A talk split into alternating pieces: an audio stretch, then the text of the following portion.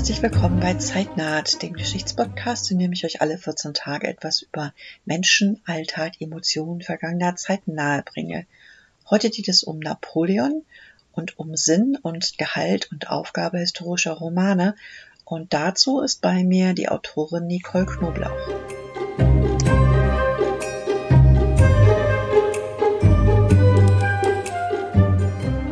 Also liebe Nicole, ich freue mich sehr, dass du heute hier bist. Willst du dich selber vielleicht mal kurz vorstellen? Ähm, ja, ich bin Nicole Knoblauch, ich bin Autorin und freue mich total, dass wir heute ein bisschen über meine Bücher und andere Sachen quatschen. Genau, wir reden heute über historische Romane, über deinen historischen Roman und darüber, was das mit unserem Geschichtsbild macht und warum das uns immer wieder interessiert, historische Sachen zu lesen. Du hast ja schon eine ganze Reihe von Romanen veröffentlicht, aber nur einen einzigen, der tatsächlich ein historisches Thema aufgreift. Warum ausgerechnet Napoleon? Weil mich Napoleon schon immer beschäftigt hat, schon immer fasziniert hat, seit ich sieben oder acht Jahre alt bin. Und das einfach wirklich ein Thema ist, das ich irgendwann für mich aufarbeiten musste. Also ich habe mit acht Jahren war ich das erste Mal in Waterloo auf dem Schlachtfeld dort und dort war ich völlig fasziniert von diesem Mann und habe auch damals darauf bestanden, dass meine Eltern mir so kleine Figürchen kaufen und ähm, ich wollte weder den Blücher noch den Wellington haben, ich wollte Napoleon. Und ja, tatsächlich haben mir meine Eltern gerade von zwei, drei Wochen erst äh, die Dias geschenkt, die sie damals dort gekauft haben. Ich kann sie mir nicht angucken, weil ich keinen Projektor habe, aber ähm, ja, auch die wollte ich unbedingt haben damals. Ja, das hat sich über die Jahre einfach so weitergezogen, immer wieder. Ich meine, man begegnet Napoleon ja immer mal wieder im Geschichtsunterricht und auch mal in einem Film oder in einer Serie mhm. irgendwo und es hat mich immer fasziniert irgendwann war es so weit, dass ich angefangen habe, Biografien zu lesen, weil es mich wirklich interessiert hat. Und da tauchten jede Menge Fragen für mich auf. Sachen, die ich einfach nicht verstanden habe, was er als junger Mann getan hat, was er als alter Mann dann getan hat. Und das passte für mich alles nicht zusammen. Und das war dann so der Grund, warum ich da mehr drüber wissen wollte. Und das habe ich dann in Form eines Romans gemacht. Da hatte ich wenigstens einen Grund für die Recherche und ein bestimmtes Ziel. Ähm, was hat dich mehr interessiert, die Person oder tatsächlich die Epoche? Das ist ja auch eine, jede Epoche hat ja ihren ganz eigenen Charme, ihren ganz eigenen Kontext im großen, ganzen Weltgeschehen. Ist es mehr der Mensch oder ist es die Zeit, in der er aktiv war? Napoleon vielleicht nochmal so die Lebensdaten. Vielleicht sagst du die, ich jetzt irgendwie einen blamablen Fehler mache. Quatsch, 1769 bis 1821, genau. Das ist, Kann man sich ähm, eigentlich ganz leicht merken. Goethe 49, Schiller 59, Napoleon 69. Ah ja, gute Eselsbrücke, das kann selbst ich mir dann merken. Jetzt nochmal die Epoche, der Mensch. Was ist es, was dich mehr fasziniert? Das eine geht nicht ganz ohne das andere. Also es war ursprünglich der Mensch, ganz klar. Also das weiß ich auch noch, dieses erste Bild von ihm, was ich hatte, war der Mann im grauen Mantel, der ganz alleine da stand und, mhm. und auf seine Armee geschaut hat. Eben in Waterloo war das so ein, so ein Bild. Und das hat mich, hat mich fasziniert, weil ich dachte, warum? Warum ist der ganz alleine? Dann ging es weiter. Je mehr ich erfahren habe, umso mehr hat es mich interessiert, was hat diesen Mann ausgemacht? Was hat den getrieben? Warum hat er getan, was er getan hat? Wie konnte das passieren, dass ein niedriger korsischer Adliger am Ende Kaiser der Franzosen wird. Das ist ja jetzt eigentlich auch nicht unbedingt das, was man sich vorstellt und auch Kein, ähm, keine einer, typische Biografie, nein, das ist richtig. Genau, genau. Und dann auch noch einer, der tatsächlich in seiner Jugend weder an Frankreich interessiert war, noch irgendwie an Macht. Also Militär ja, das hat ihm gelegen, das war Taktik, das, das war Mathematik, das hat ihm gelegen, aber eben überhaupt kein Machtmensch als junger Mensch. Und nachdem ich das rausgefunden habe, hat es mich eben dann wahnsinnig fasziniert. Und als ich mhm. dann älter wurde, habe ich auch festgestellt, natürlich, die, dass dem Ganzen die französische Revolution vorausging. Und als ich von der gehört habe, war es dann auch mit der Zeit einfach für mich, weil ich bis heute sage, die französische Revolution war eines der, der größten und wichtigsten Ereignisse, die wir hier in Europa überhaupt hatten, was da passiert ist, was dort im, im Denken passiert ist mit den Menschen und an Umbrüchen, ist einfach so unglaublich. Und ja, ohne französische Revolution kein Napoleon. Und so kam das dann Stück für Stück. Und dann interessierte ich mich immer mehr für die Gesellschaft und dann eben auch für die Kostüme und habe angefangen, die mhm. Kostüme selbst herzustellen, auch authentisch herzustellen, wie man es damals gemacht hat, also nähen und dann auch ja. nur Seide oder Leinen verwenden. Und wenn man europäisch ja. bleibt und nicht britisch, sondern kontinental, dann keine Baumwolle zu verwenden mhm. wegen des Handelsembargos und lauter solche Sachen. Das ja. eine führte also zum anderen. Ausgehend von der Person ging es dann auf die Epoche. Du bist, das äh, sollten wir vielleicht erwähnen, auch Historikerin. Ne? Also nicht nur ähm, studierte Germanistin und Autorin, sondern du hast auch Geschichte studiert. Das heißt, du hast ja. auch einen fachlichen Zugang zu diesem Thema, zu Person Napoleon und auch zu der Epoche. Wie bist du vorgegangen für diesen Roman? Hast du da nochmal ganz speziell recherchiert oder äh, aus deinem Fundus an Wissen einfach mal so. Ich weiß, dass du keine große Plotterin bist, darüber haben wir schon mal gesprochen. Das heißt, du machst keinen akribischen Plan vor deinem Schreiben, sondern schreibst erstmal und sortierst äh, im Prinzip dann. Wie hast genau. du das jetzt bei diesem Roman gemacht, wo es ja auch sehr um äh, bei aller belletristischen Freiheit ja auch sehr um Fakten geht. Es ist ein historischer Roman. Also ja. wie hast du das, wie bist du ich da rangegangen? Ja, ich bin tatsächlich an seine Lebensdaten gegangen. Ich habe mir einen Plan ausgedruckt, ja, mit, mhm. mit allen Daten, was Wichtiges in seinem Leben passiert ist, findet man ja nun auch in verschiedenen Büchern und so. Also ich habe es mit kopiert, nicht ausgedruckt. Und ja. ähm, dann habe ich angefangen zu schauen, was sind Daten, die wirklich spannend sind. Was sind Daten, über die, mhm. in dem Fall was tatsächlich, über die ich nicht viel weiß und bei denen ich mir denke, das waren Wendepunkte in seinem Leben. Da ist irgendwas mhm. passiert, was auch anders hätte ausgehen können. Mhm. Privat und, und, und politisch auch, oder? Privat und auch politisch, ganz genau. Also auch die Schlachten, Schlachten gab es mehrere. Da habe ich mich am Ende für eine entschieden, die wirklich groß in den Roman reinkommt, die exemplarisch dann für die vielen, vielen anderen Schlachten steht, weil äh, ja, sonst kann man ja ein ganzes Buch nur über Schlachten machen, aber das wollte hm. ich natürlich nicht. Man ähm, kann auch ein ganzes Buch nur über eine Schlacht machen. Ne? ja, auch das kann man machen, genau.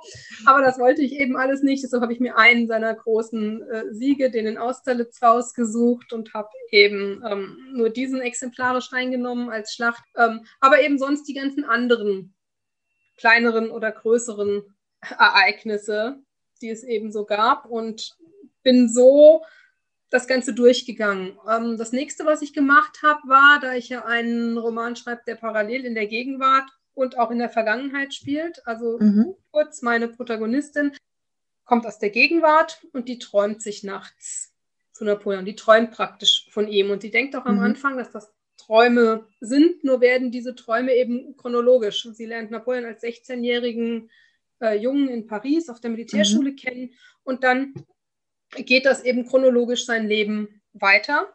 Das heißt, das nächste, was ich gemacht hatte, war mir einen Zeitspiegel zu machen, wie das ablaufen kann, dass praktisch die Zeit in der Vergangenheit mit der Zeit in der Gegenwart zusammenpasst, mhm. dass sie also wirklich chronologisch in der Gegenwart träumen kann. In der Gegenwart vergeht viel weniger Zeit als in der Vergangenheit. Also in der Vergangenheit haben wir praktisch Napoleon von 16 Jahren, äh, bis er dann mit 51 gestorben ist. Und äh, in ihrer Gegenwart sind es sieben Wochen. Daran sind dann nochmal einige Szenen rausgeflogen, weil ich das eben übereinander gelegt habe und habe dann festgestellt, dass manches passt nicht. Ja, Mhm. Wenn sie immer nachts schläft, ich kann sie natürlich ein, zweimal nachmittags Mittagsschlaf halten lassen, dass es zeitlich passt, aber ich habe eben nur eine gewisse Auswahl an, an Sachen. Und das war dann mein Grundplan. Genau, ganz kurz äh, zwischendurch, welche Ereignisse, also ich habe deinen Roman gelesen, aber ich gehe jetzt mal davon aus, dass nicht alle, die uns zuhören, das auch getan haben. Welche Stationen hast du denn zum Beispiel für so wichtig und interessant erachtet, dass du sie reingenommen hast in deine Geschichte? Wenn ich ja jetzt auch mal chronologisch durchgehe, ähm, nach dieser ersten Begegnung, die eben wie gesagt, in Paris stattfindet, als er 16 ist. Da brauchte ich mhm. ihn sehr jung. Und dann bin ich weitergegangen zur Französischen Revolution, ich ja eben schon gesagt, also das heißt mhm. im Jahr äh, 1789, um eben einfach auch zu schauen, wie hat er darauf reagiert. Was sind seine Gedanken dazu? Ähm, dann geht War er da auch mittendrin? War er da, äh, hat er da aktiv dran teilgenommen in deinem Roman? Er war dort in einer kleinen Stadt stationiert als französischer mhm. Soldat und hat dort tatsächlich auch gekämpft, ja. Das hat er aber nicht auf Revolutionsseite zuerst, sondern eben tatsächlich ja. auf der anderen Seite. Und ihm war tatsächlich zu der Zeit die Revolution eigentlich ziemlich egal. Das mhm. Einzige, was er ähm, da gesehen hat, ist äh, seine Chance, Korsika zu befreien. Mhm. Ne? Deshalb komme ich auch da, das ist dann der nächste Punkt, den ich eben habe, der sein Kampf um Korsika. Er wollte immer, dass Korsika selbstständig wird und nicht mehr französisch mhm. ist. Das war der große Kampf. Das sind Korsika dann, hat vorher, ganz kurz, äh, hat vorher, glaube ich, mal zu Genua gehört, ne? Ja, genau. Und ist dann französisch geworden. Das heißt, die hatten. 60 mhm. und äh, knapp ein Jahr danach ist Napoleon geboren. Da war es dann französisch. Und sein Vater hatte dann einen französischen Adelstitel, also einen ganz mhm. niedrigen französischen Adelstitel. Und sein Vater hatte aber auch schon mit einem korsischen Freiheitskämpfer zusammengearbeitet, dort auf Korsika. Das war vorher. Und Paoli war das. Und ähm, um den geht es. Der kam aus dem Exil dann mhm. zurück und mit dem wollte Napoleon zusammen Korsika befreien, so mhm. wie sein Vater das getan hat. Nur war dieser äh, Paoli überhaupt nicht mehr begeistert von den Bonapartes, weil eben Napoleons Vater nicht mit ins Exil gegangen ist damals, sondern dort geblieben ist und sich für Frankreich entschieden hat. Und das führte zu ganz, ganz heftigen Reibereien und endete damit, dass die Bonapartes aus Korsika rausgeschmissen wurden. Genau, also alle Bonapartes mit ihren sämtlichen Kindern, es waren viele, acht, glaube ich, die groß geworden sind ne, und die danach dann äh, Europa bevölkert haben. Aber da sind wir ja noch nicht. Ähm, ja, genau. Also das war dann eben noch ein Punkt, den ich aufgenommen habe, natürlich. Die, mhm. die, den Kampf um Korsika, die Vertreibung aus, aus Korsika und damit praktisch auch äh, der Wechsel und der Umbruch in seinem Leben. Dass er eben von dort ab, von da an war er Franzose, muss man dann klar sehen. Als nächsten Punkt muss ich jetzt überlegen, habe ich die, äh, die Beziehung zu Josephine natürlich, also weil Napoleon ohne Josephine, das ähm, ja, kann man sich ja eigentlich gar nicht vorstellen. Und auch die Hochzeit mit Josephine ist. also äh, Josephine, ähm, vielleicht kannst du auch äh, dazu noch kurz umreißen. Ähm, Josephine war älter als Napoleon, sie war verwitwet und war gut verbunden, vernetzt auch in der äh, französischen Gesellschaft. Äh, die beiden hatten, waren sehr lange miteinander liiert, bis dann es sich herausstellte, dass sie keine Kinder bekommen konnte, wenn ich das richtig erinnere, ne? Oder nicht genau. mehr bekommen konnte. Genau, also das war eine, das war eine sehr, sehr komplizierte Beziehung zwischen mhm. den beiden. Also Napoleon hat sie wohl sehr, sehr geliebt von Anfang an, sehr, also sehr verehrt. Also das kann man ja jetzt von einem großen Abstand, weiß man nicht. Also er war auf jeden Fall ähm, fast besessen. Von es gibt ihr. eine ausführliche Korrespondenz zwischen den beiden, ne, die auch äh, ja. veröffentlicht ist. Also die genau. Liebesbriefe genau. zwischen äh, Napoleon und Josephine sind in Buchform zu haben und ähm, eine sehr ausführliche Korrespondenz. Damals gab es kein Telefon, es gab keine Chatnachrichten, man hat sich Briefe geschrieben und deswegen mhm. äh, freuen sich alle Historiker und alle, die sich dafür interessieren, äh, kann man alles lesen. Ja, und Napoleon war ein sehr großer Briefeschreiber. Also es existieren ja. heute noch um die 55.000 Briefe von ihm. Also die gibt es noch. Ich will gar nicht wissen, wie viel er wirklich geschrieben hat, wenn man sich überlegt. Wahnsinn, ja. Heute noch existierende private und, äh, und auch ähm, Briefe, die er dort an andere Herrscherhäuser dann geschrieben hat und sowas. Aber auch ganz viele Briefe an seine Geschwister. Also im Prinzip hat man damals sich täglich geschrieben. Richtig, täglich mehrmals zum Teil sogar. Ne? Ja. Ich, äh, diese täglichen Billets, die so hin und her gingen, das äh, ist eben wirklich vergleichbar unseren heutigen äh, Chat-Nachrichten oder Telefonnachrichten. Man hat einfach alles ganz kurz, äh, bring mal zu dem und dem ganz kurz, dass ich heute zwei Stunden später komme oder so. Das ist alles eben ja. schriftlich fixiert worden. Das kann man sich heute gar nicht mehr vorstellen. Aber genau. es, weiter voneinander weg war. Also tatsächlich dann, ja. klar, dann kam das alles verzögert, aber man hat eben trotzdem täglich einen Brief bekommen. Der war dann vielleicht schon zwei, drei Tage alt, weil, mhm. weiß ich nicht, einer auf Korsika saß und einer in Paris war. Und das natürlich dauerte. Aber dadurch, dass täglich geschrieben wurde, lief diese Korrespondenz eigentlich so ab wie ein heutiges Telefongespräch. Ja, genau. Ja. Und äh, also, deswegen dieser immense Fundus an Dokumenten, äh, von dem man mit dem man dann auch arbeiten und aus dem man dann schöpfen kann. Ne? Ja, genau. aber ich, wir sind jetzt von deinen Stationen äh, vielleicht noch so die, die wichtigsten äh, bis genau. zu seinem die wichtigsten natürlich die Heirat mit Josephine. Das war tatsächlich ja. wichtig. Dann habe ich seinen, seinen Werdegang, bis er erster Konsul wurde, mhm. Italien, Ägypten, der Fehlschlag dort, als er versuchte, weiter Richtung Indien zu kommen, seine Rückkehr und eben, ja, wie er dann erster Konsul wurde. Und von da ab dann der Aufstieg, die, die Kaiserkrönung, also das, das vierjährige Konsulat endete ja in der Kaiserkrönung. Dann haben wir die Schlacht von Austerlitz. Und dann geht es in größeren Schritten weiter, die Trennung von Josephine und ähm, die Hochzeit mit der österreichischen Kaisertochter. Das war für ihn ganz, ganz wichtiger Schritt, weil er eben der Meinung war, dadurch findet er Anerkennung in Europa, dadurch kriegt er auch einen Erben, weil, wie du ja schon mhm. sagtest, Josephine konnte keine Kinder bekommen. Marie-Louise konnte das und hat es auch, hat auch mhm. einen Sohn bekommen. Und ja, von als nächstes dann der Russlandfeldzug und danach dann eben der, ja, der Abstieg und ja. der Fall von Napoleon bis zur Verbannung nach Elba und dann nach St. Helena dazu nochmal, äh, also der Russlandfeldzug war schon gescheitert.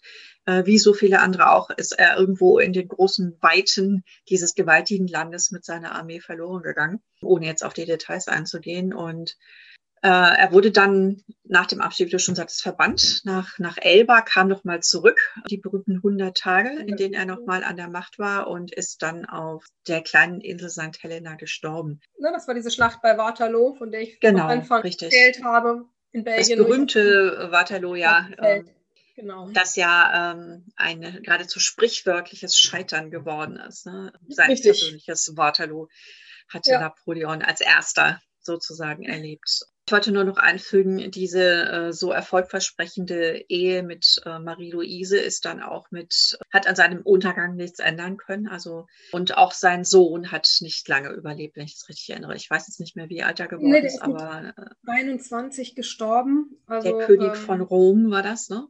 Genau, genau der ist sehr, sehr jung gestorben, ja. Also es gibt genau. keine, äh, von Napoleon selbst keine Nachfahren, die irgendwie äh, sein Erbe Keine legitimen haben. zumindest. Keine legitimen, ja. legitim. Also es gibt tatsächlich, er hat, ich weiß jetzt, weiß jetzt gar nicht, zwei Söhne hat er anerkannt. Ah ja, tatsächlich. Also siehst du, so genau ja, also weiß ich einen. Einen ganz sicher, das ist der Sohn von äh, Maria Valeska, seiner langjährigen mhm. Geliebten. Der war auch später Minister unter Napoleon III. Also ähm, der muss ihm auch sehr, sehr ähnlich gesehen haben. Also von dem gibt es Fotografien. Und die Leute, die eben Napoleon noch kannten, haben alle gesagt, der sieht ihm total ähnlich. Wo er vorher gearbeitet hat, aber da ist es immer wieder passiert, dass wo Leute vorbeikamen, nur um ihn zu sehen, um, um zu sehen, ob das wirklich stimmt, dass er dem so ähnlich sieht. Ach, das, das wusste ich gar nicht. Also ich wusste nur, dass der legitime Sohn relativ früh gestorben ist, äh, ja. lange bevor er in der Lage gewesen wäre, jetzt seinerseits legitime Erben ähm, in ja. die Welt zu setzen. Aber das wusste ich jetzt noch. Ich muss ich gleich mal nachher selber gucken, äh, was es mit diesen Fotos auf sich hat. Also Maria Valesca sagt mir was, aber ich wusste nicht, ja. dass aus dieser Beziehung tatsächlich äh, ein Sohn und dass es eventuell sogar noch mehr ja, illegitime genau. also Nachfahren gibt. Also nach meinen Recherchen muss es noch jede Menge Kinder geben, von denen man jetzt vielleicht so gar nichts weiß. Also weil er hatte wirklich Unmengen Liebschaften und Mätressen. Also wirklich, ähm, gab Zeiten, da war, kann man wirklich sagen, das war jeden Tag eine andere, die ähm, in sein Schlafzimmer geschafft wurde. Und ähm, da gibt es mit Sicherheit noch irgendwo irgendwelche ja. Nachkommen. Also das heutige Haus Bonaparte sind nicht seine direkten Nachkommen, mhm. sondern sind Geschwister. Er hatte ja auch jede Menge Geschwister und auch die genau, waren recht, un, recht umtriebig. Genau, Napoleon III. war sein Neffe. Was war der Ausgangspunkt für deinen Roman? Also welcher, was, was war das Kernthema, was du erzählen wolltest? Ich wollte, was anging, tatsächlich zeigen, dass sich Dinge manchmal verselbstständigen. Dass es Momente gibt, in denen man nicht mehr zurück kann, wie sich an seinem Leben zeigt, wie er auch im Alter später gesagt hat. Also es gibt so eine schöne Aussage. Er, er weiß, wo die Fehler liegen. Er, er, wusste auch, wo die, wo die Wendepunkte lagen, an denen alles gekippt ist und falsch gelaufen ist und hat aber auch selbst mhm. gesagt, was hätte ich denn machen sollen. Ich konnte mich in der Situation nicht mehr hinstellen und sagen, ich habe mich geirrt. Da mhm. kann man natürlich geteilter Meinung drüber sein, aber das war einfach so das und dass er eigentlich, er wollte dann irgendwann, war er sehr ehrgeizig und wollte ähm, also wirklich seine Darstellung von Geschichte, von seiner Geschichte der mhm. Welt aufdrücken und hat dabei tatsächlich sich selbst so ein bisschen verloren. War ihm im Alter auch klar, dass das, was er jetzt ist, eigentlich nicht er ist, sondern das Bild von sich, das er selbst erschaffen hat. Und dass das, mhm. je älter er wurde, immer mehr verschwommen ist. Und ähm, das ist einfach was, was ich zeigen wollte, dass man ja, dass auch hinter so einem Menschen, hinter so einem Machtmenschen, den er, der ja tatsächlich in den späteren Kaiserjahren vor allem war, und viele sehen ihn ja als Kriegstreiber von Europa, das liest man ja sehr, sehr oft ja. äh, in, der, in dem Zusammenhang. Und dass es da aber auch bei solchen Sachen eben immer zwei Seiten gibt, dass sowas nicht von jetzt auf gleich passiert und ähm, dass eine Menge Umstände dazugehören und dass es manchmal mhm. wirklich ganz, ganz kleine Momente im Leben sind, die den Ausschlag in die eine oder in die andere Richtung geben können. Ging es dir in erster Linie darum, Napoleon als normalen, gewöhnlichen Menschen wie du und ich zu zeigen oder darum, das Allgemeingültige in diesem besonderen Leben eigentlich zu sehen? Das hält sich tatsächlich die Waage, finde ich. Mhm. Ich habe ihn tatsächlich den Roman jetzt auch noch mal gelesen vor ein paar Wochen. Und das sind aber so Sachen, das war mir beim Schreiben nicht, nicht bewusst also mir war schon klar, dass ich ihn als Menschen zeigen möchte. Ganz, ganz klar. Ich möchte zeigen, mhm. das war auch ein Mensch, der war nicht nur Feldherr, der war nicht nur Kaiser, der war nicht nur Krieger, der war ein ganz, ganz normaler Mensch, der auch ganz normal menschlich sein konnte. Ja. Mit all den Bedürfnissen und äh, Beschreibungen, genau. und die uns alle antreiben. Ne? Entscheidungen ja. und ja, was Menschen ebenso tun in ihrem Leben. Und ähm, ja, aber gleichzeitig eben auch, wie du schon sagst, dieses, dieses Besondere in einem Leben, weil natürlich auch äußere Umstände dazu gehörten. Ich glaube, wir hatten mal drüber gesprochen. Es gibt eine Szene, die ist für mich ganz, ganz entscheidend, als er aus Ägypten zurückfährt. Mhm. Ähm, muss man dazu sagen, die Engländer haben das Meer zwischen Nordafrika und Südfrankreich besetzt gehalten. Ja, die hatten ja nur die größere Seemacht und die mhm. haben dort alles kontrolliert. Und es war inzwischen Seit einem Jahr ist kein einziges französisches Schiff mehr aus Nordafrika bis nach Frankreich durchgekommen. Und auch das nächste halbe Jahr ist kein Schiff von Nordafrika nach Frankreich durchgekommen. Das einzige Schiff, das durchgekommen ist, ist das Schiff, auf dem Napoleon zurückgefahren ist, mhm. um in Frankreich die Macht zu übernehmen. Also das war tatsächlich sein Plan. Deshalb ist er zurück, weil er gesehen hat, dort bricht alles zusammen und das ist meine Chance, um dort die Macht zu übernehmen. Und deshalb hat er sich in dieses Schiff gesetzt. Er ist faktisch desertiert und mhm. hat dieses Schiff genommen und ist zurückgefahren. Das ist das einzige Schiff, das durchkam.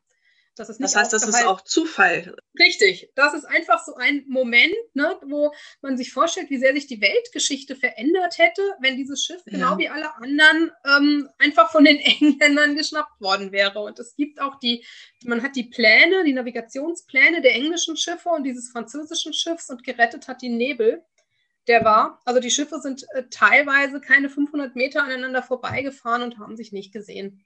Es gab noch kein Radar damals, ne? Das, Richtig. Das also man war auf den Ausguck. Man musste wirklich schauen, ja. aber es muss wahnsinnig ja. neblig gewesen sein. Die sind also unheimlich nah aneinander vorbeigefahren und haben sich nicht gesehen und dieses Schiff hat es geschafft. Und ja, das waren einfach so Dinge, die mich dann auch fasziniert haben, wenn ich das gelesen mhm. habe, weil ich dachte, schau doch mal, es ist nicht nur eigener Antrieb, sondern es ist auch immer das, das Quäntchen Glück ja. Mit dabei, das dann Weltgeschichte schreibt in so einem Fall.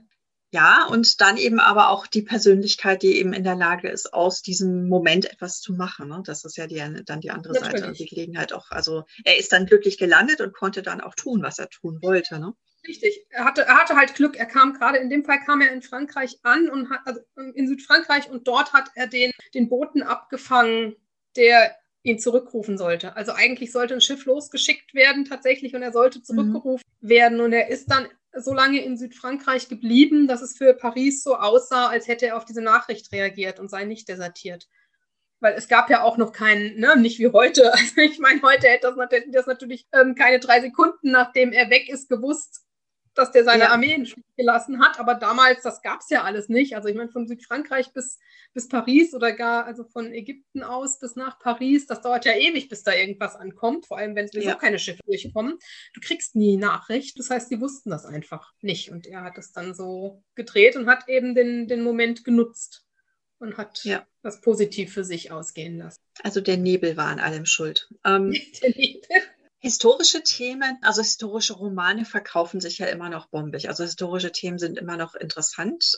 Das hält sich ja schon seit ewigen Zeiten. Also mein Studium liegt jetzt auch schon einige Jahre. Man kann sogar sagen Jahrzehnte zurück. Und auch damals waren historische Romane in den Bestsellerlisten vertreten. Das heißt, es gibt immer ein Publikum für diese Romane, auch wenn man sagt, der Markt ist eigentlich abgegrast. Nee, ist er nicht. Es gibt immer wieder neue Nischen. Was ist das Interessante an historischen Romanen. Für dich als Autorin, aber eben auch, wenn du dich in die Leser, auf die Leserseite stellst, weil du schreibst ja auch für Leser und Leserinnen.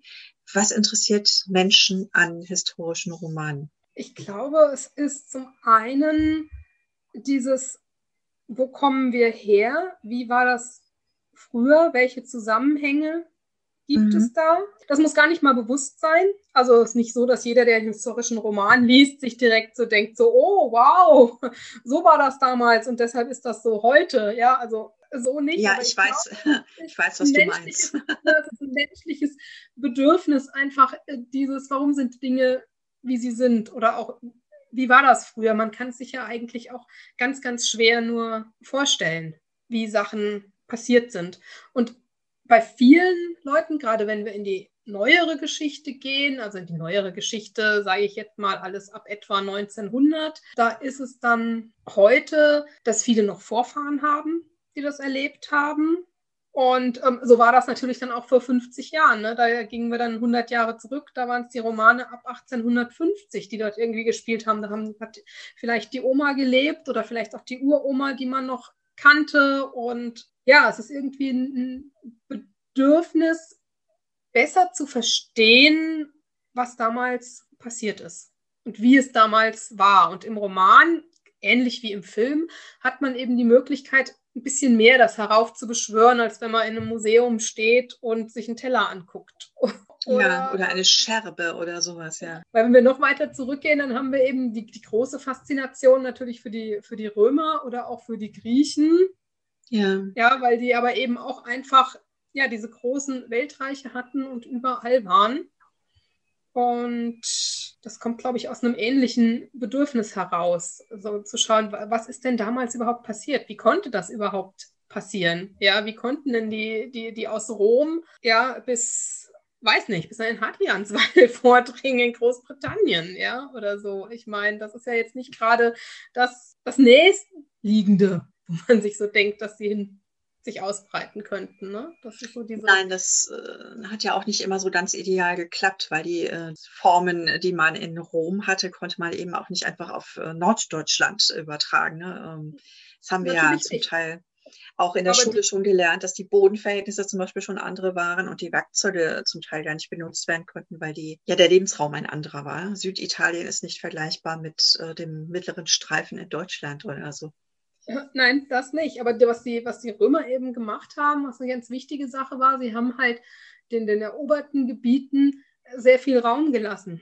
Sie haben mhm. wenig aufgezwungen. Also natürlich haben sie gewisse Dinge und sie haben auch ihre, ihre Stadtverwalter und was weiß ich nicht alles eingesetzt, aber sie haben insgesamt doch der Bevölkerung äh, sehr viel Raum gelassen, ihre eigene Identität zu leben. Und keine andere zu leben. Es gab eine ganze Zeit lang, war das völlig egal, welche, Regi also welche Religion dann diese Region hatte. Mhm, das Und stimmt. Meiner Meinung nach in dem Fall zum Beispiel auch dazu geführt, dass diese Ausbreitung stattfinden konnte, weil es eben weniger Aufstände gab. Weil wenn man den Leuten eigentlich ihren Kulturraum lässt, ist es den meisten ziemlich egal, wer da oben sitzt. Ja, solange die ich mein Steuern Essen einnimmt, ja. Ja, genau. Solange ich mein Essen auf dem Tisch habe und ähm, kein Krieg ja. ist, ist es halt einfach so, ist es den meisten Leuten im Prinzip Schnuppe, wer das macht. Und ähm, ich glaube, diese, ja, diese Faszination, dass es möglicherweise damals gar nicht so viel anders war als heute, ist es, was die Leute auch immer wieder dazu bringt, sowas gerne zu lesen und auch zu sehen, die Leute hatten vor 500 Jahren, vor 800 Jahren ähnliche Bedürfnisse wie wir. Ja, ich gerade sagte, die wollten es gern trocken haben, die wollten es gern warm haben, die wollten wollten keinen Krieg haben und die wollen jemanden haben, der sie lieb hat. Ja, so diese, ne, diese Grundbedürfnisse, die der Mensch hat, waren eigentlich immer da.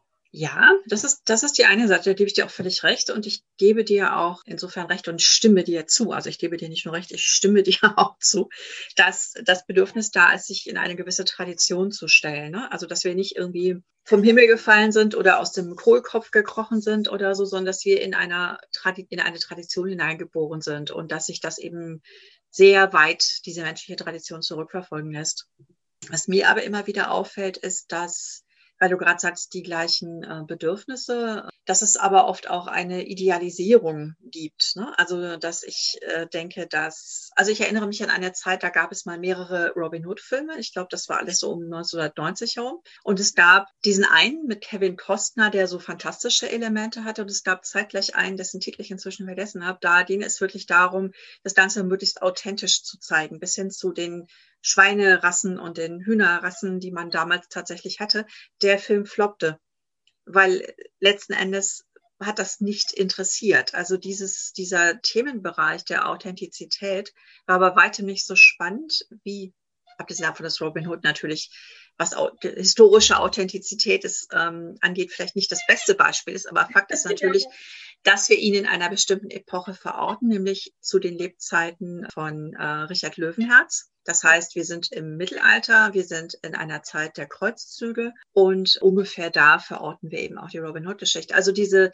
historische Authentizität war nicht das, was die Leute ins Kino gezogen hat, sondern eigentlich mehr die spannende Art, eine Geschichte zu erzählen. Und das ist eben so da, wo ich auch so ein bisschen die Grenzen sehe. Wie authentisch muss ein historischer Roman sein? Eine historische Erzählung, egal ob sie jetzt filmisch ist oder schriftlich ist. Wie authentisch ja. muss eine solche Geschichte sein? Wahrscheinlich die Geister zwischen den Historikern und den, ich sage das jetzt einfach mal, denn das sind nicht Historiker.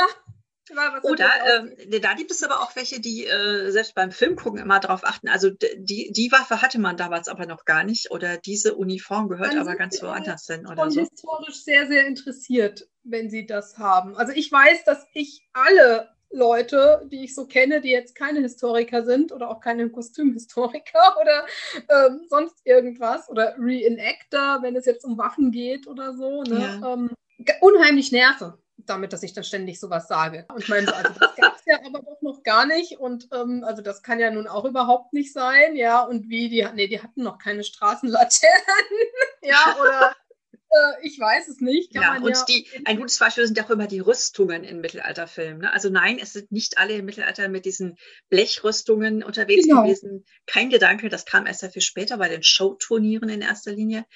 Äh, die meisten haben so ein Ledermäntelchen angehabt, also stark vereinfacht ausgedrückt. Aber das macht natürlich nichts her. Ne? Das wollen wir nicht sehen. Nee, das sieht nicht so wirklich gut aus. Nee. ja, und auch, dass man sich in diesen Dingern ja eigentlich überhaupt nicht bewegen kann und die im Prinzip wirklich nur für wenige Kämpfe genutzt wurden, diese Vollrüstungen, ja. weil man natürlich sehr schnell gemerkt hat, wie unpraktisch das ist. Auch die man, Helme. Man, genau. man saß auch nicht auf einem ja. Vollblut äh, aber zu der Zeit, sondern man hat auf so einem dicken, fetten äh, Schlachtross äh, gesessen, also auf so einem äh, wirklichen Kaltblutpferd. genau.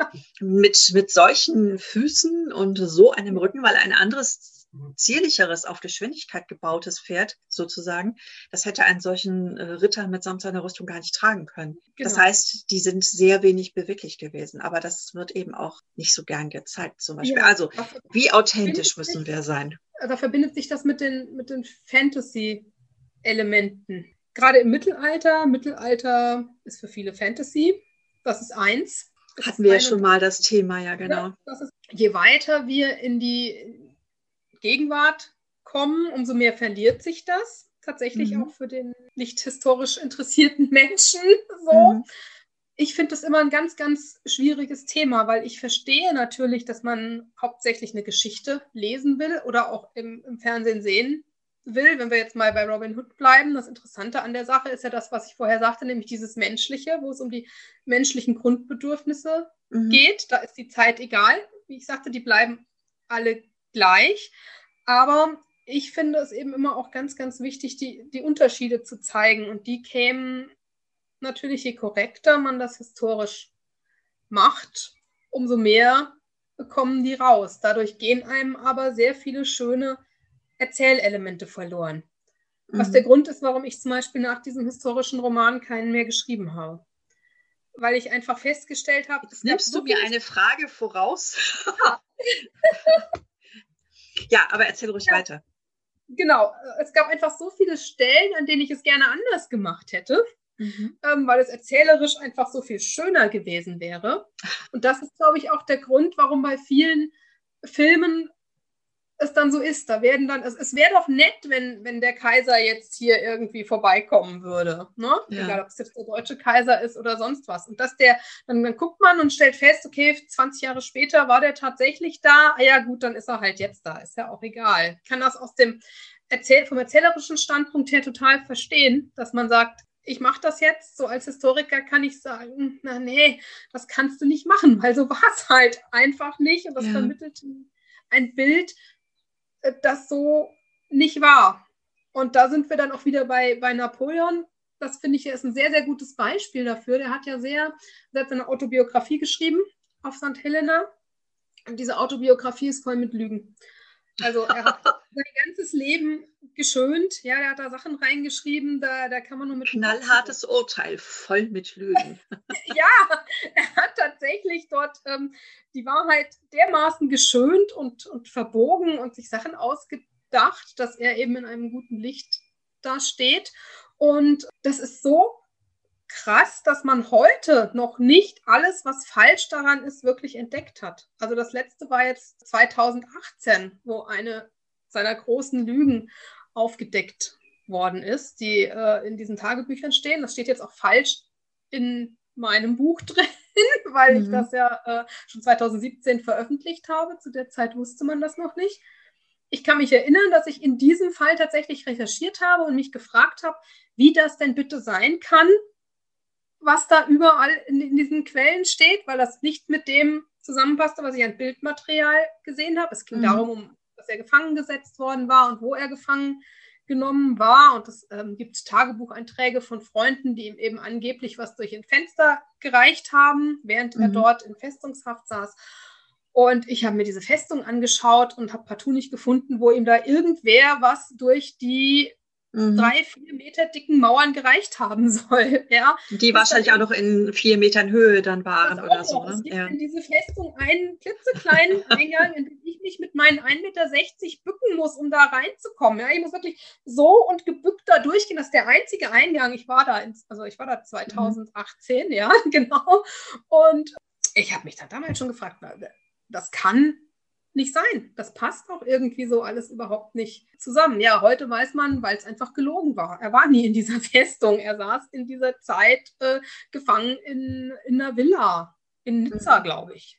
Und, Klingt auch ähm, nicht ganz so spektakulär, wie in einer Festung gefangen wie, zu sein. Ja. Genau, wie in einer Festung gefangen zu sein. Aber äh, da merkt man eben, wie sehr diese, diese falschen, falschen in Anführungsstriche, ja, Vorstellungen oder diese falschen Dinge, die in ähm, einem historischen Roman oder auch in einem Film erzählt werden können, wo man sich eigentlich sagt, es ist ja egal, aber das wirkt möglicherweise Ewigkeiten nach und verfälscht einfach die Geschichtsschreibung, mhm. weil man sich natürlich immer fragen kann, wie objektiv ist Geschichtsschreibung wirklich? Also wir wissen ja alle, Geschichte wird von den Siegern geschrieben und äh, bis man die andere Seite sieht oder liest, vergeht viel Zeit. Aber das ist so immer das, was ich ein bisschen als Problem sehe, wenn in historischen Romanen oder auch in Filmen wegen der erzählerischen Freiheit einfach zu viel geändert wird. Das ist jetzt ja ähm, ein interessanter Punkt. Ich hatte mir nämlich schon überlegt, äh, wir haben ja schon öfter miteinander gesprochen und wir sind ja beide äh, Historikerinnen, also wir haben beide den Zugang auch zu der Thematik und der, der Problematik. Und ich habe mich habe mich auch gefragt, welche Verantwortung wir auch haben, wenn wir einen historischen Roman schreiben. Aber jetzt stellt sich mir auch die Frage, oder eigentlich zwei Fragen. Welche Verantwortung hat schon jemand wie Napoleon, der ja auch für eine Nachwelt bereits geschrieben hat? Und für wen hat er eigentlich geschrieben? Weil jemand wie, wie er, der ja auch nicht auf den Kopf gefallen war, der muss sich ja schon gedacht haben, erstens hat, muss er sich ja überlegt haben, wer liest das mal, für wen schreibe ich das? Das heißt, auch er als Autor hat ja schon bestimmte Elemente äh, verändert, hatte eine Verantwortung für das, was er geschrieben hat und wollte damit etwas erreichen. Also wen wollte er erreichen und hat er sich nicht denken können, dass man vielleicht früher oder später bei der einen oder anderen Sache ihm auf die Spur kommen könnte? Ich denke, das hat er schon gewusst. Also ich habe das damals. Aber er wollte den Zeitpunkt hinauszögern vielleicht. Genau, genau. Und er wollte auch, also er hat das, also wie gesagt, ich weiß, was er in dem Fall zu der Geschichte erzählt hat, wie er Josephine kennengelernt hat. Mhm. Also die Wahrheit ist da auch so eine Sache, die kennt man nicht genau. Das, das geht von, er hat sich tatsächlich in sie verliebt und hat so lange genervt, bis sie Ja gesagt hat, bis hin zu, sie ist ihm tatsächlich von Bara geschenkt mhm. worden.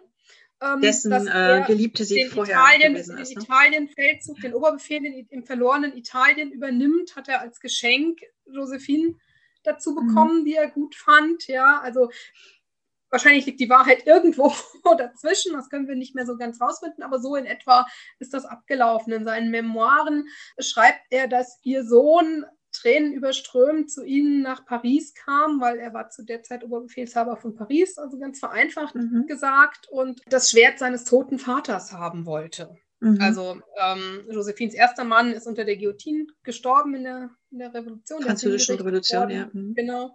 Und ja, dass eben, wie gesagt, dieser Sohn dort weinend stand und dieses Schwert von ihm wieder haben wollte. Und er hat dann also dieses Schwert der Familie zurückgebracht und hat dabei die trauernde Witwe kennengelernt und, und sich Hals über Kopf, ja, genau, sofort. Ja, genau. Schönheit und, und ja. So, ja, also das ist, so ja, steht es in Der Rest ist Geschichte. Drin. Ähm, so war es natürlich nicht, aber da hat er tatsächlich wohl dazu gesagt, dass das einfach auch eine Sache des, des Respekts ist. So wie es tatsächlich passiert ist, da kommt sie nicht gut weg bei.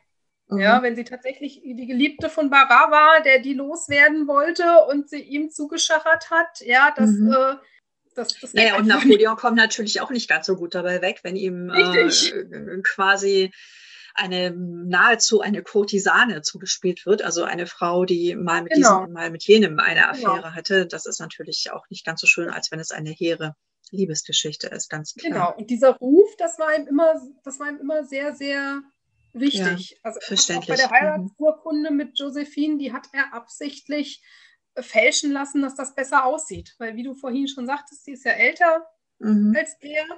Und entsprechend ist in dieser Heiratsurkunde von damals, ist sie, glaube ich, zwei Jahre jünger und er ist drei Jahre älter und dann sind sie auch gleich alt, ne? weil das eben sonst einfach nicht gut aussieht. Nachvollziehbar. Das, das war das war schon immer was, was er wohl gemacht hat, dass, ich sag mal, die Wahrheit zu seinen Gunsten verändern.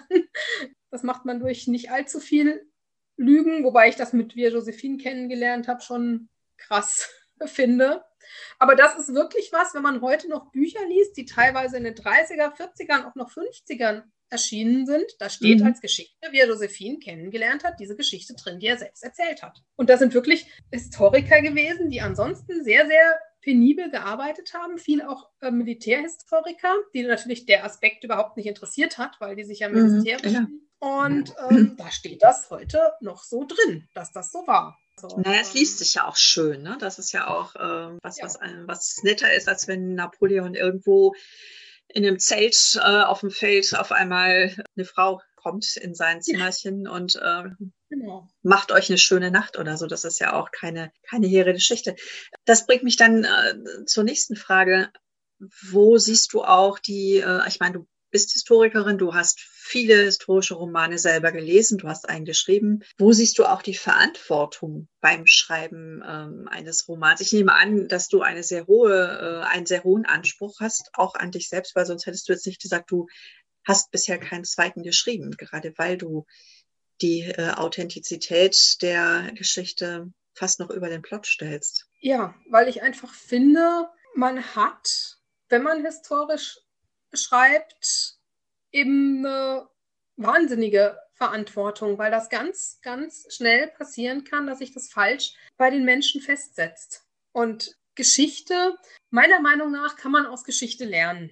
Also so sollte es im Idealfall so sollte sein. Es sein. Ähm, so sollte es sein. Dass, Klappt, ja, das klappt nicht, nicht immer. Haben wir wissen. alle gesehen und das Geschichte sich wiederholt. Ja. Also da sind wir schon wieder beim Russlandfeldzug. Ich, ich weiß gar nicht, wie viele das versucht haben und sind immer wieder gescheitert an derselben Stelle.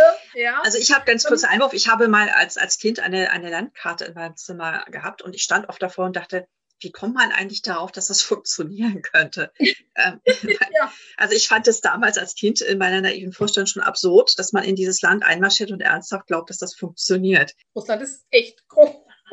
Ja, ja, auch zu der Zeit, als es, eine, als es die Sowjetunion war, ne, äh, war ja. es gigantisch auf den Karten, mit denen ich jetzt groß geworden war. Ja. Da war es die Sowjetunion und das war ein, ein Riesending.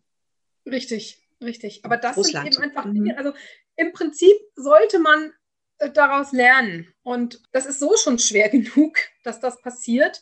Und ich finde, wenn es dann noch verfälscht dargestellt wird, was damals passiert ist, dann macht es das noch schwieriger. Oder es setzen sich tatsächlich falsche Ideen oder falsche Momente fest. Möglicherweise auch in sowas wie, was ich jetzt mal kollektives Gedächtnis nenne, was ich eigentlich nicht so gerne mag als, als Begriff, mhm. aber in dem Fall äh, gedacht als, das wird dann auch wieder falsch weitergegeben. Und äh, dann ist es ja meistens irgendeine Färbung. Wenn ich etwas verfälsche in einem historischen Roman, habe ich ja meistens irgendeinen Grund dazu. Und mhm. selbst wenn der Grund nur. Hört man den Donner jetzt? Man hört den Donner. Das ist aber okay, das ist äh, authentisch. ja, dann wird das Ganze eben einfach falsch wiedergegeben und ähm, setzt sich falsch in den Köpfen der Menschen fest. Und es, auch wenn es nur dazu gedient hat, dass mein Plot besser passt, dann ist es eigentlich noch schlimmer, dass jetzt vielleicht auf einmal die ganze Welt denkt, äh, König XY hat bei dieser Schlacht mitgekämpft und gewonnen, obwohl mhm. er da nie dabei war. Natürlich würden jetzt viele Leute sagen, ja, es ist doch aber egal, das war vor 600 Jahren, das war vor 800 Jahren, interessiert doch auch niemanden. Aber das ist dann wieder so eine Sache, ja gut, du sagst, vor 800 Jahren interessiert es niemand. Wie ist es aber jetzt, wenn ich in den Ersten Weltkrieg gehe und lass Deutschland den Ersten Weltkrieg gewinnen? Jetzt irgendwie Erklärung dabei und wir sind vielleicht jetzt noch nah genug dran, um zu wissen, dass es so nicht war. Aber wie sieht das in 100 Jahren aus? Oder ich lasse die französische Revolution scheitern. Oder ich lasse sie nie stattfinden und lasse es irgendwie anders passieren. Das, ja, das löst dann wieder viele andere Ereignisse nicht aus. Und für mich ist das alles miteinander verwoben und miteinander vernetzt. Und ich finde, wenn man einen historischen Roman schreibt, dann hat man die Verantwortung, auch diese Vernetzung zu zeigen und das auch nach bestem Wissen und Gewissen zu machen. Also mich ärgert es maßlos, dass in meinem Buch jetzt dieser Fehler mit dieser Festung drin steht. Ja, obwohl ich einfach weiß, ich konnte das damals nicht besser wissen. Mich ärgert das, weil es nicht stimmt, obwohl es nur eine winzige Kleinigkeit ja. ist. Aber ich hätte in meinem Buch wieder darauf hinweisen können, dass er gelogen hat, um dieses Thema nochmal weiter aufzubauen. Ne? Ich denke auch, dass gerade das ähm, in, äh, in historischen Romanen, dass, dass gerade diese Kleinigkeiten viel gefährlicher sind, als das große Ganze zu verschieben. Also wenn du das Datum einer Schlacht mal von Sonntag auf Dienstag schiebst, ist das vielleicht gar nicht so tragisch. Aber wir müssen ja in Geschichten Charaktere schaffen, mit denen Leser und Leserinnen sich identifizieren können. Anders äh, funktioniert es ja nicht. Ne? Du musst ja mitfühlen und dazu musst du einen Menschen in gewisser Weise mögen und verstehen können. Also du musst ihn jetzt nicht sympathisch finden, aber du musst seine Motive, seine Motivation, warum er etwas tut, verstehen und dich da rein empfinden können. Und da ist, ist es, glaube ich, auch sehr schwierig, tatsächlich historisch korrekt zu bleiben, weil du dich ja, gerade Napoleon, eines meiner Lieblingsbeispiele ist äh, Desiree, dass dieser, dieser Roman um die äh, erste, sogenannte erste große Liebe von Napoleon, Desiree Clary, die später den späteren König, den späteren schwedischen König geheiratet hat. Lange komplizierte Geschichte. Dieser Roman, der ja äh, ganze Generationen von, von Mädchen äh, von, und Frauen begleitet hat und auch verfilmt wurde, soweit ich weiß, der aber ja historisch in ihrer Persönlichkeit nicht korrekt ist letzten Endes, sondern einfach eine sehr schöne Geschichte erzählt. Also die wesentlichen Daten stimmen natürlich. Die Desiree war mit Napoleon liiert und hat später den, äh, wurde später Königin von Schweden, aber die äh, Persönlichkeit, ihr Charakter, ihre Persönlichkeit stimmte so nicht. Und das ist natürlich auch, das denke ich, was viel gefährlicher ist, als wenn wir jetzt, äh, wie gesagt, einen Feldzug äh, ein bisschen verschieben oder so. Ich glaube, dass ja, äh, da sehe ich noch äh, eine subtilere Art, äh, Geschichte zu äh, verändern und im Bewusstsein eben auch zu verändern.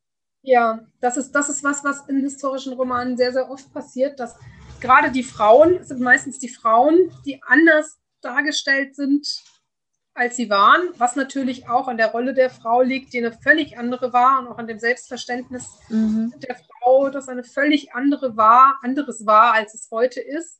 Und wie du schon sagst, es, es gibt dann immer wieder den Fall, dass wir einfach als, als Gegenwartsmenschen, die wir ja nun mal sind, wir leben in unserem Kulturkreis, wir leben in unserer Welt, einfach überhaupt nicht verstehen kann, wie zum Beispiel so eine Frau wie Josephine tatsächlich gelebt hat, wie sie das tun konnte, was sie getan hat, um zu überleben, auch um ihre Kinder durchzubekommen. Ja. Wenn man das oder auch diese, diese Desiree, die eben auch Dinge getan oder gemacht hat oder auch vom Charakter eben völlig anders war, als wir uns das heute irgendwie vorstellen könnten. Ich glaube, die hätte keinen guten Buchcharakter abgegeben, wie sie tatsächlich war. Habe ich auch gehört. ja, das hätte nicht so gut funktioniert. Und da sehe ich tatsächlich ein Problem, was letztendlich ich dadurch gelöst habe, dass ich meinen Napoleon eine moderne Protagonistin zur Seite gestellt habe. Das war auch mhm. mit ein Grund, warum ich es so gemacht habe, wie ich es gemacht habe. Hätte ich ihm eine, eine Frau aus der Zeit daneben gestellt, das hätte ich ja auch machen können, dass er praktisch von, von frühester Jugend an eine Frau, eine geheime Geliebte hatte, die ihn immer begleitet ja. hat. Auch das hätte ich unterbringen können. Aber diese Frau hätte niemals diesen Blick auf die Geschichte gehabt, den meine moderne Frau hatte. Und dann hätte alles nicht funktioniert, weil eben die Menschen in ihrer Gesellschaft sind. Und deshalb finde ich es gerade bei Frauenfiguren wahnsinnig schwierig, welche darzustellen, die historisch korrekt sind, aber auch noch in unserer Zeit sympathisch und authentisch wirken. Das ist auch ein Problem. Ich schreibe gerade an einem Roman, der in der späteren viktorianischen Zeit spielt und äh, genau da ähm, kämpfe ich auch so ein bisschen. Was ist möglich? Es ist ja schon eine Umbruchzeit. Es gibt schon äh, die Suffragetten, die ersten, ist Empfängnisverhütung, alle solche Sachen gab es schon, aber das war noch alles neu und auch gesellschaftlich nicht anerkannt. In den USA war das sehr lange Zeit verboten. Überhaupt zum Beispiel Beispiel, äh, das habe ich mal gelesen, als ich mich mit Rose Kennedy beschäftigt habe, dass alleine über, über äh, Empfängnisverhütung äh, zu sprechen war, darüber zu informieren, war verboten. Es war eine Straftat. Und für uns heute selbstverständlichen Themen irgendwie reinzubringen, in eine Umbruchzeit ergibt Möglichkeiten, aber trotzdem haben wir natürlich eine Frau, die in der viktorianischen Epoche ein ganz anderes Bewusstsein von sich selbst hatte und auch ein ganz anderes Bewusstsein von der Gesellschaft, in der sie sich bewegte. Und ja. das ist tatsächlich sehr schwierig, diesen Grad zu finden, das für uns, für heutige Leserinnen interessant zu machen, weil, um eine Figur zu erschaffen, mit der Menschen Frauen identifizieren können äh, und die sie auch verstehen können und gleichzeitig irgendwie dieser Authentizität zu bleiben. Spätestens im Mittelalter, finde ich, scheitert man da regelmäßig dran. Aber das, das ist so weit entfernt von allem, was wir uns vorstellen können. Ich bin Mittelalterhistorikerin im Schwerpunkt. Ähm, daher war das immer für mich so ein, so ein Thema. Also Fakt ist tatsächlich, es ist historische Romane für uns heute unterhaltsam zu schreiben und trotzdem echt zu bleiben, ist tatsächlich ein sehr schmaler Grad. Um allmählich ein bisschen zum Schluss äh, zu kommen, brauche ich könnte das natürlich noch beliebig lange fortsetzen, aber ne, man muss ja immer einen Anfang und ein Ende finden. Ähm, wo siehst du denn, äh, also ich glaube, der Hype um historische Themen, der wird so schnell nicht abreißen. Was denkst du, wo sich das hinbewegt? Was sind jetzt die Themen, die in Zukunft jetzt spannend sind, in der nächsten Zeit spannend bleiben? Siehst du da irgendeinen Trend?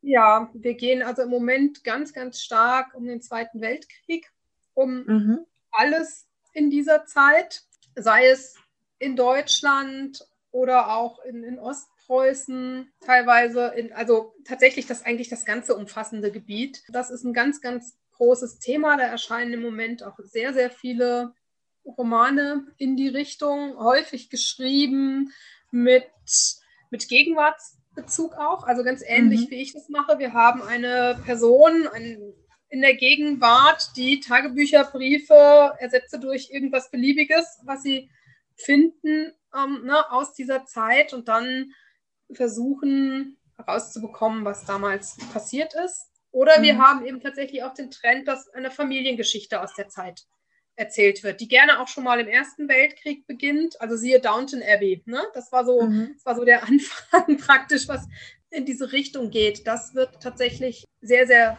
Trend sein, denke ich. Was ich weniger finde und lese, sind Mittelalterromane. Das hat, mhm.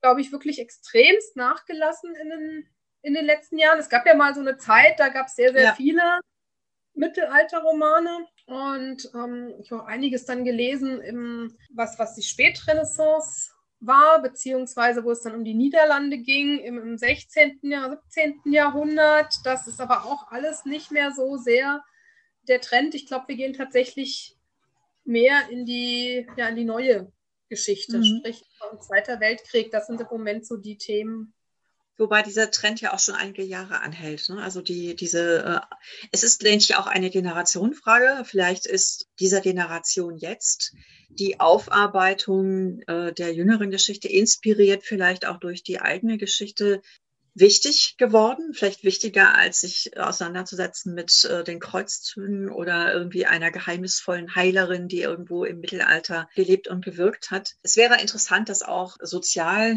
gesellschaftlich äh, zu ergründen, woher diese ja. Hypes immer kommen. Aber ich kann mir eben wirklich gut vorstellen, dass das jetzt äh, wirklich inspiriert ist von unserer eigenen jüngeren Geschichte hier in unserem Land, dass die Aufarbeitung, dass äh, wir auch einer Generation ähm, entstammen oder vielleicht auch schon selbst die Generation sind, die ähm, viele Dinge erlebt hat oder deren Eltern oder Großeltern so viele Umbrüche ja. erlebt haben. Ich äh, sehe das auch in meiner eigenen Familie. Also was da so in der Nussschale sozusagen äh, erlebt wurde, da haben andere Generationen Jahrhunderte gebraucht, um das alles zu schaffen. Mhm. Das ist genau, ja, da sind wir wieder bei dem, was ich am Anfang schon, äh, schon sagte, bei was fasziniert die Menschen dass ja. im Moment eben wirklich gerade diese Aufarbeitung. Also ich kann den Trend natürlich auch nicht weltweit sehen. Ich sehe den Trend eben hier in Deutschland. Und ich denke, das hat sehr, sehr viel mit dem zu tun, was du eben auch sagtest. Da eben einfach so wahnsinnig viel passiert ist hier und wir aus dem Grund diese, diese Aufarbeitung dieser Zeit haben. Jetzt entstamme ich ja auch noch einer Generation, also als ich meine Großeltern, die haben ja nur den Krieg mit bekommen.